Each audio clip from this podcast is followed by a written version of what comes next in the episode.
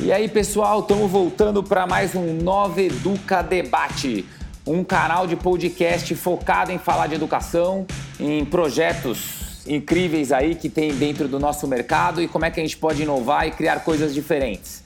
É, eu sou o Carlos Coelho, sou o fundador da Nova Educa e sou um cara apaixonado por esse assunto e por esse tema. E por isso que eu gosto de compartilhar e dividir eles com vocês aqui no nosso Nova Educa Debate. É, pessoal, para começar, eu acho que é legal todo mundo conhecer um pouquinho. Então, se você puder, quiser conversar com a gente, mandar sugestão, elogio, é, dizer um pouquinho o que, que você pensa sobre educação, ou mesmo se você quiser participar aqui do nosso podcast, entra lá no Instagram, entra no nosso Facebook, vai na barra de busca e digita Consultoria Nova Educa. É, segue a gente e aí lá pelo direct ou pela message você consegue falar e trocar um pouco mais de informação.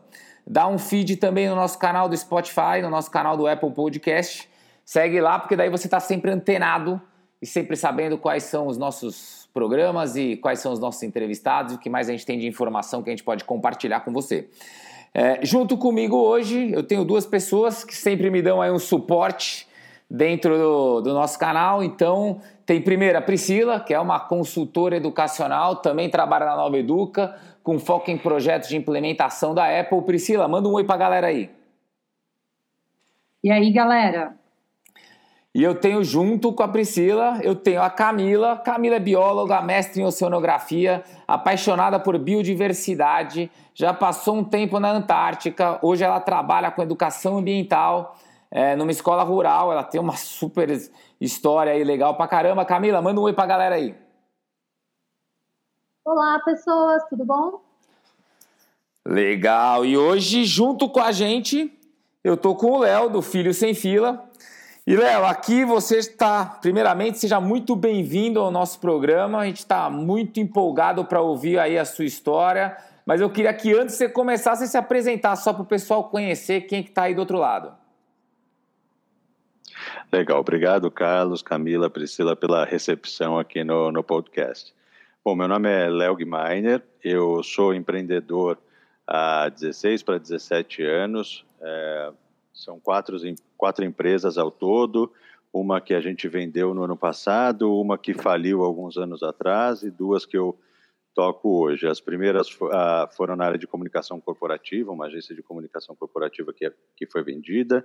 Uh, a outra era uma agência de marketing e publicidade que quebrou. E agora eu tenho duas empresas de tecnologia, uma que desenvolve aplicativos por encomenda para outras empresas de diversos segmentos.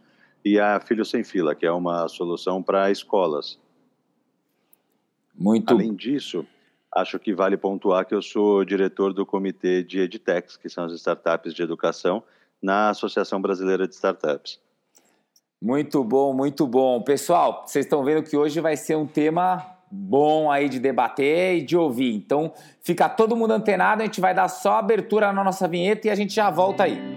Podcast Nova Educa Debate, um bate-papo sobre o futuro da educação com profissionais do mercado. Beleza, voltando. Bem, Léo, acho que eu vou começar já batendo um pouquinho, que eu acho que é legal você apresentar. Você colocou aí na sua introdução que você é um cara que já abriu empresa, já quebrou empresa, já construiu, já refez. É, acho que é legal você colocar, antes da gente entrar, eu acho que na sua startup, antes da gente entrar no seu business atual, um pouquinho do seu histórico, nesse sentido de, de como é que é abrir, como é que é fechar, quais são as dificuldades. Legal. É, até acho que faltou dizer uma coisa importante, tá? Tem outras três startups que são meus três filhos, que eu acho que também nos trazem bastante experiência é, que pode ser aplicada nos negócios. Mas respondendo à tua pergunta, é, o Brasil, como como se diz por aí, não é para amadores, né? Tem sempre muitas dificuldades, tanto na parte jurídica, assim, de abertura de empresa, mas também a gente tem os, os desafios de estabelecer equipe, manter equipe é sempre um grande, é, gestão de pessoas é sempre um grande desafio, né? É, e trabalhar num ambiente muitas vezes inóspito, é, falando em, em, tributações no Brasil, por exemplo. Então são, são grandes é, aprendizados que a gente tem de ter é, e às vezes a gente aprende na, na pancada, né? Aprende da pior forma mas também dá para aprender se capacitando para isso. Bom, e, e, e me conta uma coisa, qual foi a sua sacada para resolver entrar nesse mercado de educação? Né? Se você quiser apresentar um pouquinho quais são suas outras startups, apresenta, mas aí eu queria que você desse o porquê que você caiu no mercado de educação. Legal. É, vou falar rapidamente sobre a trajetória. Então, sou jornalista de primeira formação. Tive, depois de trabalhar em algumas empresas, eu fundei uma agência de comunicação corporativa. Os clientes da agência de comunicação corporativa nos pediram para abrir uma agência de marketing e publicidade, porque gostavam das entregas e queriam passar mais trabalhos para a gente. E, consequentemente, na agência de marketing e publicidade, a gente se aproximou muito dessas duas áreas. E, em algum momento da, da história, aí uns 10 anos atrás, mais ou menos, um desses clientes de marketing e publicidade acabou nos pedindo, pedindo para mim pessoalmente, na verdade, uma indicação é, de desenvolvedores de aplicativo. E aí, ao invés de indicar alguém que pudesse desenvolver para eles, eu resolvi abrir uma empresa, porque entendi, depois de alguma pesquisa, que era um mercado interessante. É, e uma vez passando a entender de tecnologia, de como a tecnologia pode ajudar as vidas das pessoas, um dia buscando os meus filhos na escola, ao invés dos 20, média de 20 minutos habituais, eu levei uns 40 para para conseguir sair de lá pelo tempo de espera de fila e de acharem as crianças lá dentro da escola e tudo mais. E acabei é, pensando numa solução, que é a Filho Sem Fila, é, para agilizar esse, pro, esse processo de saída, organizar, deixar mais prático, aumentar a segurança de todas as partes envolvidas e assim acabou nascendo essa minha EdTech, essa, essa startup aí que trabalha no segmento de educação. Bom, você está colocando então que na realidade você nasceu, você entrou nesse sistema educacional porque você sentiu um problema na pele. É, a gente conversa muito com educadores, com professores, a gente, a gente entra um pouco nesse tema de problemas e como é que os problemas estão na nossa volta. Você enxerga que para construir uma boa solução, você tem que achar esses problemas. Como é que você vê? A sua empresa nasceu disso e teve sucesso, mas você acha que esse mapeamento de problemas ele é importante? Como é que você vê isso daqui? Carlos, eu diria que ele é fundamental. Uma boa ideia sem um problema claro, sem uma dor percebida, ela só é uma necessidade ou um produto ou um serviço, seja lá o que for, tá? É, é, ideias boas são muito legais, mas que resolvem problemas reais são essas que têm importância. É, no, no, momento que eu entendi que a gente tinha esse problema, também não me contentei em buscar, em, em, em, acreditar na minha percepção. A gente foi falar com diretores, com pais, para entender se de um lado é, eles estariam, as escolas estariam dispostas a comprar uma solução e se do outro lado os pais estariam dispostos a usar uma solução para isso. E foi assim que a gente partiu para o desenvolvimento, depois de entender que aquela era uma dor real, era um problema real, e não só uma percepção de uma única pessoa, por acaso eu, mas não só uma percepção de uma única pessoa sobre aquela situação.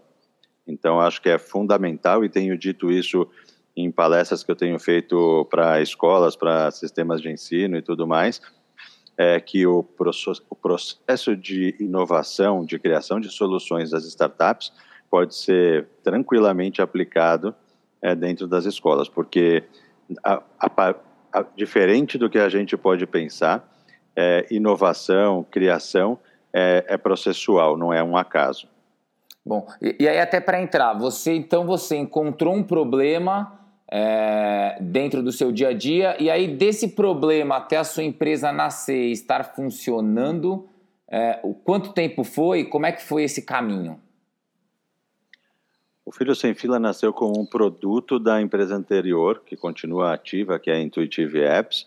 Então, a gente já tinha o time de desenvolvimento de aplicativos, foi muito mais fácil e, do que na maior parte dos casos de novas empresas de tecnologia.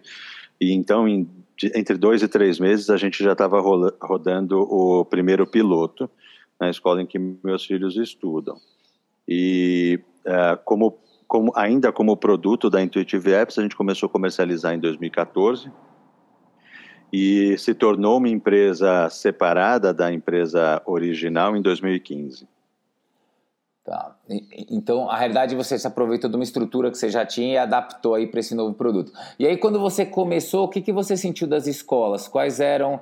Você falou que você fez um piloto, né, com a escola do seu filho, mas quais foram os grandes desafios desse começo de história aí? O que, que para as escolas novas, é, o que, que você falava e o que, que elas buscavam? É, e, das, e dessa escola estava o piloto, quais eram, foram as dificuldades? Legal, vamos lá. Da, no começo, ofertar isso para as escolas, a gente tinha três grandes objeções. É, apesar da gente ter clientes muito grandes e relevantes na Intuitive Apps, depois de mostrar esses clientes internacionais, inclusive como Disney Pixar, por exemplo, as escolas falam, ah, legal, Disney Pixar, mas não tem nenhuma escola no seu portfólio. Então, essa, essa falta de reconhecimento no segmento foi uma, uma objeção importante. É, a outra objeção é a gente já gastou muito dinheiro em sistemas que não funcionavam, então a gente não está muito confortável em comprar mais sistemas. E a outra objeção era por que você acha que você resolveu um problema que nunca ninguém resolveu? Então foram as três perguntas e você vê que eu sei elas bem de cor porque eu ouvi constantemente por um bom período, até que os nossos clientes, é, as escolas começaram a nos contratar e aí sim a gente pôde apresentar casos mais é, ou mais casos reais e não só o caso real do piloto, né? E aí sim a resistência passou a diminuir. Que bom. Meninas, vocês querem mandar uma pergunta aí para ele?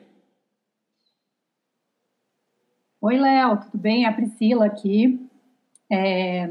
Léo, sobre o. Priscila, tudo bem? Tudo bem? Sobre esse aplicativo, o Filho Sem Fila, é, como que funciona isso assim na prática para a escola? Ela tem que fazer adesão desse, desse sistema, desse aplicativo? Como que ela faz o, o, a prática mesmo? Como que ela cadastra os alunos nisso, para os pais terem acesso? Como é que funciona a prática disso? Legal. Boa pergunta. As escolas nos contratam, a gente sempre comercializa isso para as escolas, é gratuito para os pais, tá? É, e aí uma vez que a escola tenha nos contratado, a gente vai importar esses dados de um sistema de gestão que a escola use. A gente já tem como parceiros alguns sistemas de gestão, então quando a escola usa um dos nossos sistemas parceiros, a gente consegue fazer essa importação automaticamente, mas o Filho Sem Fila nasceu e foi desenvolvido para funcionar sozinho. Muito simples também, a escola nos mandar uma planilha, a gente importa todos esses dados de pais e de alunos, tá?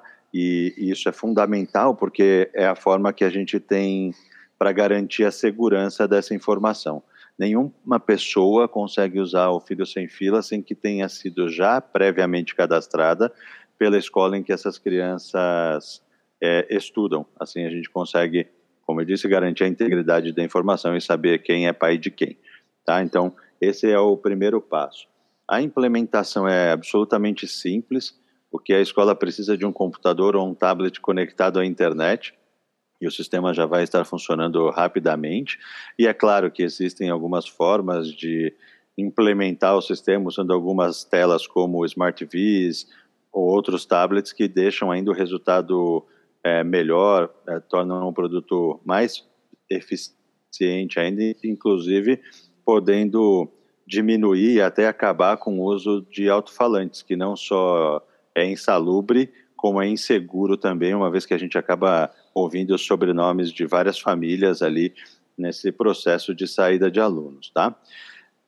a gente cria, para te explicar como funciona, a gente cria uma uh, cerca virtual, que é uma, uma das tecnologias que a gente usa, uma cerca virtual no entorno da escola. E quando os pais, transportadores escolares, avós, babás, seja lá quem for que está a caminho para buscar as crianças, quando entram nessa cerca virtual, a gente envia para a escola com 10, 15 minutos de antecedência foto, nome e a turma em que essas crianças cujos pais ou responsáveis acabaram de entrar nesse perímetro no entorno da escola.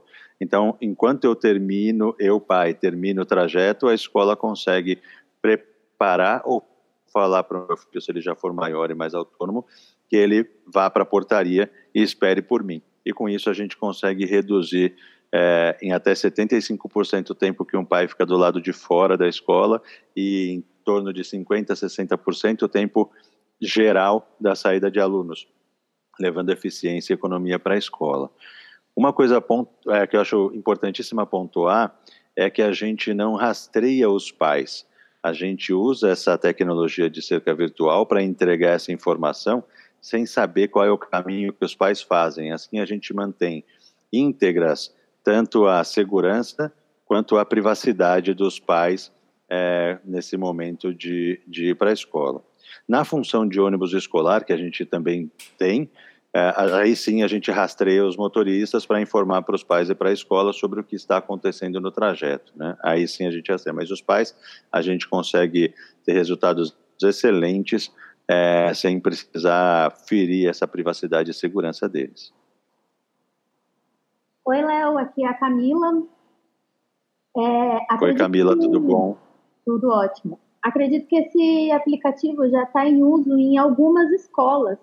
E ele é diferente para cada escola, porque eu imagino que o trânsito ao redor dela sejam diferentes, né? Se ela tá, faz diferença para o aplicativo, se a escola está mais perto de uma avenida muito movimentada ou se está mais perto de um bairro super residencial.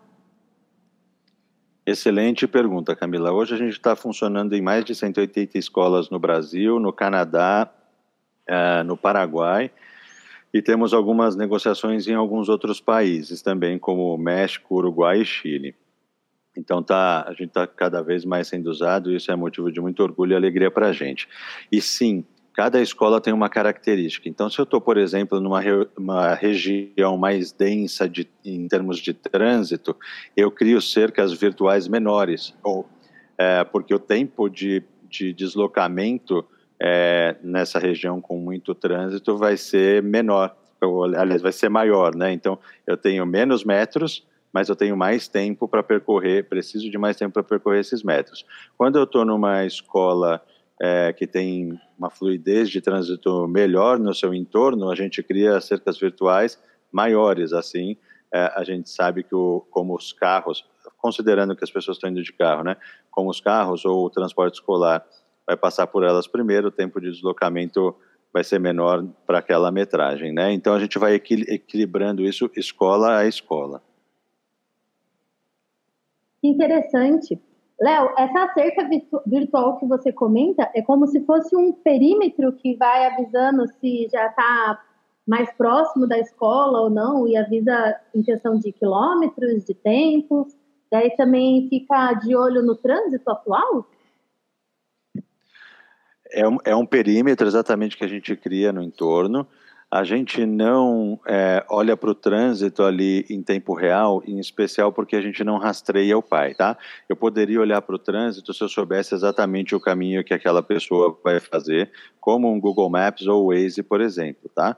Como a gente não quer é, ferir essa segurança e essa privacidade dos pais, a gente tem uma estimativa é, de um lado, uma estimativa de tempo que a escola nos diz, eu preciso, por exemplo, de 10 minutos em média para que um aluno saia da área de espera e chegue na área de embarque ou na área de saída.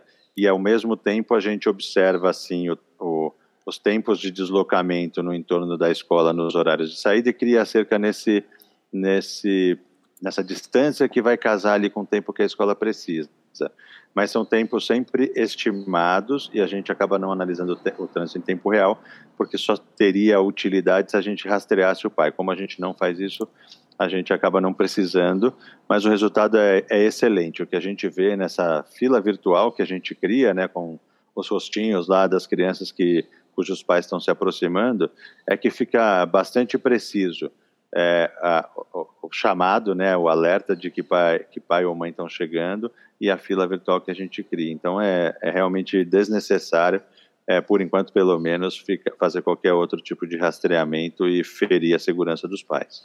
Bom, Léo, eu estou ouvindo aqui as perguntas e eu sou um cara que eu acho que tecnologia é extremamente importante dentro das escolas, né? é, elas precisam desse suporte para entregar melhor o serviço, para é, trabalhar melhor com o aluno, para facilitar a vida dos professores e o seu produto ele, não, ele afeta a vida da comunidade como um todo, né? Você não tem um produto que atinge a vida do professor dentro da sala de aula, você atinge o fora da sala de aula, o pai que se sente mais seguro. Você consegue, você, de alguma forma, mostrar para a gente os resultados, os impactos positivos que o Filho Sem Fila teve? Olha, o que a gente vê que fica muito claro, é, talvez de, isso que eu vou falar primeiro ainda seja muito subjetivo, mas é muito importante, é essa sensação de segurança natural para os pais. Quando eu converso com pais que usam o Filho Sem Fila ou que ainda não usam, a primeira sensação que eles têm é de que legal, eu vou ficar mais seguro, eu vou ficar menos exposto do lado de fora, já que eu não vou mais ficar lá esperando por 20 minutos, eu vou sair em 4 minutos de lá da frente da escola. Então, o tempo de exposição diminui muito. Paralelamente, a gente diminui a necessidade de filas duplas, é, e isso aumenta bastante a segurança das crianças também. Além da gestão de autorizações de saída, que a gente também mostra lá para escolas nomes e fotos. Então, essas são algumas das coisas percebidas aí pelos pais, alguma coisa até mais subjetiva. Mas a gente tem números que mostram que a gente consegue, como eu acabei até citando aqui alguns deles, é, reduzir o tempo, o tempo é, de espera dos pais em 75%. Muitas vezes, as escolas mantêm professores e assistentes envolvidos no processo de saída, porque são as pessoas que conhecem muito bem as crianças e podem ajudar nessa entrega segura é, da meninada. Então, liberar tempo dessas pessoas é fundamental para que elas possam voltar para suas atividades principais e se focar no que a escola realmente tem de focar, que eu aqui na Filho Sem Fila não sei fazer, que é educar as crianças. Aí eu cuido do que a escola não necessariamente é, faz muito bem, que é essa gestão de segurança e de logística da turminha aí, né, da, dos alunos lá da escola. Então, acho que são alguns valores percebidos muito uh, e comprovados por números que a gente tem coletado nesse tempo inteiro. Além disso, a gente consegue fazer estimativas, por exemplo, de não só do tempo que cada pai e mãe ganha nesse dia a dia de é, deixar menos caótico esse processo, mas também de emissão de CO2, é, de combustível, é, que, que, acaba sendo é, economizado uma vez que eu não tenho o carro parado lá por tanto tempo mais. Legal isso, Léo. É, eu estou percebendo assim que o aplicativo ele é muito mais complexo do que, que a gente pode pensar, né? Ele envolve um monte de coisa e, como você falou no começo, você fez todo um mapeamento, né? Uma pesquisa para saber o que, que as escolas achavam, o que, que os pais achavam, né? Sobre esse, esse aplicativo. E tudo isso que o aplicativo foi pensado para o aplicativo funcionar já foi de cara, você já de cara pensou em tudo isso, ou conforme ele foi sendo usado, foi tendo essas melhorias e todo, esse pensamento tão complexo que envolve toda a sociedade em volta da escola, né? E não só uma solução só para a escola. Olha, a gente, esse processo de ouvir o que as escolas querem, ele é perpétuo aqui na, na empresa, tá? A gente ouve o tempo inteiro. É, tanto essas, algumas dessas coisas que eu citei já aqui, como outras, é, por exemplo, etiqueta eletrônica para identificar veículos, é, monitoramento de ônibus escolar, validação de pedestres autorizados a acessar a escola, tudo isso e mais algumas outras coisas surgiram das necessidades que as escolas vieram nos trazendo. Então a gente não para de ouvir e por isso não para de melhorar a ferramenta, fazendo com que ela se torne não só mais eficiente, mas mais ajustada às necessidades dos nossos clientes. E talvez aí seja realmente um, além dos resultados e da eficiência, um grande, um grande trunfo que a gente tenha. Nossa, estou achando isso super interessante mesmo. Ô, Léo, é, fala pra gente, quando você começou a implementar o aplicativo, qual era a maior dificuldade desse aplicativo começar a entrar em uso nas escolas? E se hoje em dia, depois de mais de 180 escolas usando esse aplicativo, se esse desafio mudou ou já foi alcançado? Olha, eu acho que é um desafio muito parecido que a gente teve desde o começo e tem ainda, é, que é engajar os pais. E a gente tem trabalhado sempre nisso, porque as escolas compram e oferecem a, a ferramenta para os pais.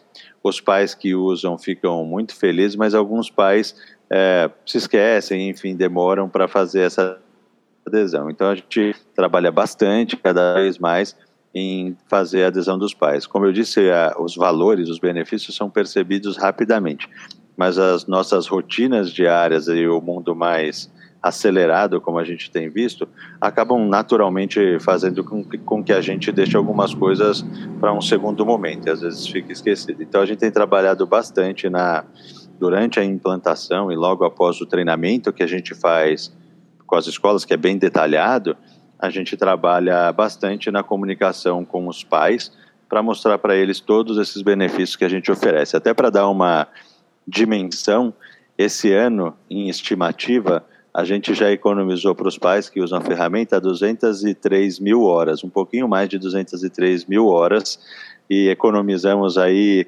uh, ah, 388 mil gramas de emissão de CO2 em estimativa. Então são números legais, a gente passa a mostrar isso para que eles entendam que além da segurança que eles percebem, tem algumas outras economias tangíveis que eles podem ter também.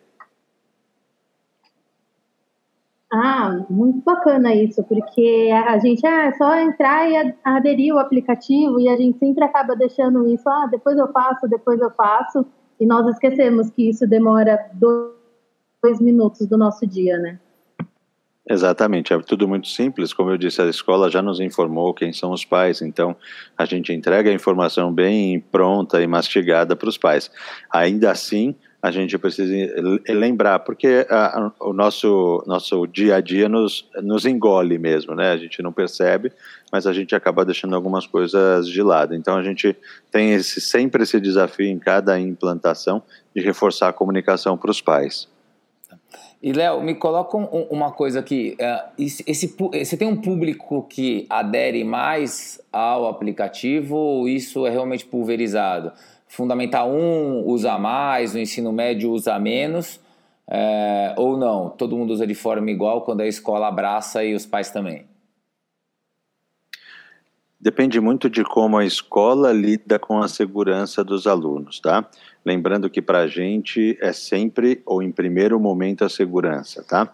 Então, quando a escola tem uma dor mais pungente sobre a segurança dos alunos, essa adoção tende a ser é, maior e mais rápida pelos pais, porque a escola cria procedimentos e processos e comunicações mais consistentes, e isso é bastante legal. Então, a gente tem alguns clientes que a saída de alunos está vinculada ao uso do filho sem fila. É, se aquela informação não estiver lá para manter a segurança e integridade das crianças, a criança não sai a não ser que o filho sem fila seja usado, porque a informação está absolutamente segura e atualizada lá. Então, é, quando acontece isso, a adoção é, é super rápida. E, em geral, falando em números é, de usuários que a gente tem, ou de, de, crianças aí na faixa etária que você perguntou, a gente tem da pré-escola até o Fundo 2, com maior volume até o Fundo 1. Ensino médio são pouquíssimas escolas que usam, porque as crianças ou os adolescentes já têm bastante autonomia e acabam, em muitos casos, é, indo embora, indo para casa sozinhos, né, sem que ninguém vá buscá-los. Mas as escolas que é, têm essa característica de pais buscar pais ou motoristas ou babás buscarem as crianças na escola, mesmo quando elas já são maiores, aí sim se utiliza o filho sem fila também até no ensino médio. Tá, bom, bom. É, eu, vou, eu vou só mudar um pouquinho a pauta aqui, Léo, porque teve uma coisa que você comentou no meio aqui do podcast que eu fiquei interessado. Você falou que você fala muito para as escolas sobre inovação é, e óbvio que o seu produto traz aí uma super facilidade, né? Você conecta famílias e tudo mais, mas eu queria ver um pouco da tua visão de inovação na educação. É, o que, que você fala para essas escolas? O que, que você participa de eventos e o que, que você traz de mensagem que você considera importante? Ótima pergunta, Carlos. Eu, eu tenho dito bastante que, é, bom, primeiro, é, inovação e as startups trazendo essa, essa inovação é, são algo irreversível. Eu digo que a gente só vai parar de ter inovação ou aplicativos ou é, equipamentos conectados, só não vai ter isso mais se a gente tiver uma pane elétrica, se a gente ficar sem energia elétrica no planeta inteiro. Caso contrário, isso é irreversível. Então, a primeira coisa que eu tento mostrar para as escolas é que é, estamos num mercado novo, mas muito sério e que cresce muito rápido, com investimentos altíssimos sendo feitos no Brasil e fora do Brasil, para que essas soluções tecnológicas focadas em educação é, melhorem e cresçam rapidamente. Então, isso é o primeiro ponto que eu tento mostrar. Na sequência, até para desmistificar a inovação e também para entregar para as escolas algo que elas possam usar no seu dia a dia, assim como a gente faz com a nossa própria ferramenta Filho Sem Fila, é, é eu tento mostrar para eles é, para esses gestores e gestoras das escolas que inovação, da, a, o, o, pensamento, o jeito de pensar das startups é algo processual e que eles podem aplicar nas resoluções dos seus problemas lá dentro da escola e até levar para a sala de aula como um processo de estimular as crianças a encontrarem problemas e, na sequência, resoluções para esses problemas. Então, usando metodologias super conhecidas e normais para as startups, eu tento mostrar horas de forma mais falada, horas, horas de forma mais mão na massa, com um workshop, por exemplo, mostrar para essas escolas que é possível, super simples e super é, eficaz trazer o, a mentalidade de inovação que as startups têm para dentro das suas instituições. Ô, Léo, se você fosse dar uma dica para quem tem uma ideia, mas ainda não colocou ela no papel ou em prática, qual dica, qual dica você daria para alguém que quer começar, tem uma ideia nova para abrir uma startup?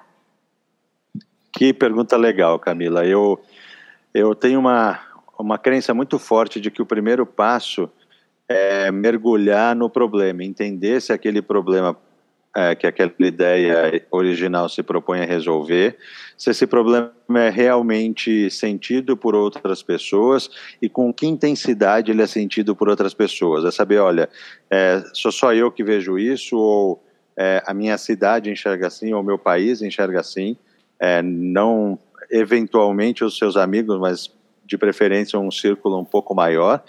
É, e depois de entender que isso realmente é um problema para mais pessoas do que para mim, para minha família e para as pessoas mais próximas de mim, aí passar a, a olhar para uma solução. Então, primeiro valido esse problema, entendo que ele é real, entendo que ele é emergencial também, que não é algo que, ok, é um problema, mas isso não me incomoda, é, é, as pessoas realmente querem uma resolução para aquilo, e aí a gente parte para desenhar uma solução. E, da mesma maneira, validar essa solução com essas pessoas que sentem esse mesmo problema.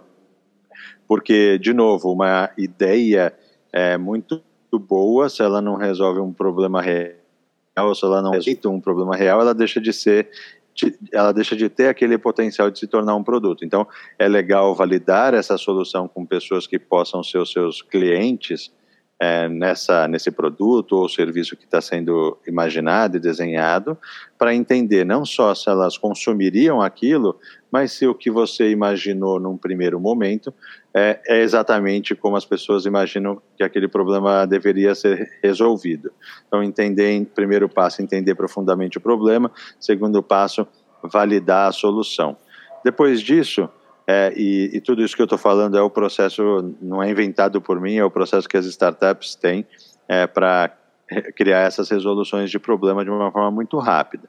Depois disso, é, vem um conceito de produto mínimo viável, que eu costumo dizer que eu que saí da velha economia e vim cair aqui no mundo de startups, nessa nova economia, é, tive alguns grandes aprendizados, e esse produto mínimo viável é um, é um desses grandes aprendizados, que significa fazer uma solução ainda não final, é, mas que já resolva o problema ou parte do problema que você identificou, é, mas ainda uma parte da solução, porque você consegue com pouco investimento, com pouco tempo, colocar essa, essa, esse produto, esse serviço na rua e passar a ouvir dos seus clientes quais são os, o, as impressões que eles têm sobre isso. Então, não só você gasta menos dinheiro para fazer e menos tempo, começa a ouvir logo e depois vai gastar menos dinheiro e menos tempo para deixar esse produto é, mais preciso,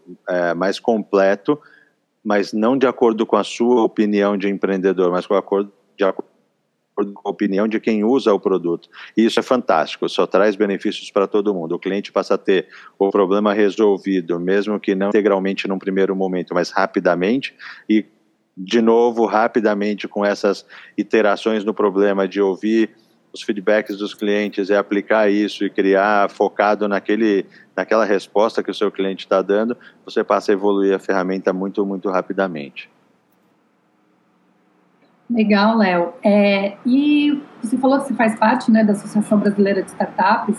E uma startup que está começando, é, qual o suporte que ela tem da associação para ela se associar? Assim, ela, eu acredito que ela deve, deva ter um suporte, né? ela deva ter é, todo um auxílio. Qual é a vantagem para uma startup que está começando a se associar? Olha, eu diria que tem algumas e que eu mesmo tenho feito uso desses benefícios que a AB Startups tem oferecido para a gente que é associado, tá? É, indubitavelmente, fazer relacionamento com outras startups é uma coisa super importante. Tem muito aprendizado nessas trocas. Eu falo de startups, mas é, eu diria até que os gestores, educadores e as escolas em si também podem se beneficiar bastante de ter essa troca com, com pessoas de, de outra mentalidade, né, como dessas empresas de tecnologia. Então, isso é muito legal e isso entre a gente que tem startup é muito, é, é, muito importante porque também nos ajuda a evoluir a ferramenta de uma forma melhor. Quando, de repente, conversando com alguém, eu descubro que tem um jeito mais bacana, mais econômico, mais eficiente de fazer algo que eu já estou fazendo. Então, essa troca é fundamental, isso a, a B Startups proporciona de forma muito consistente.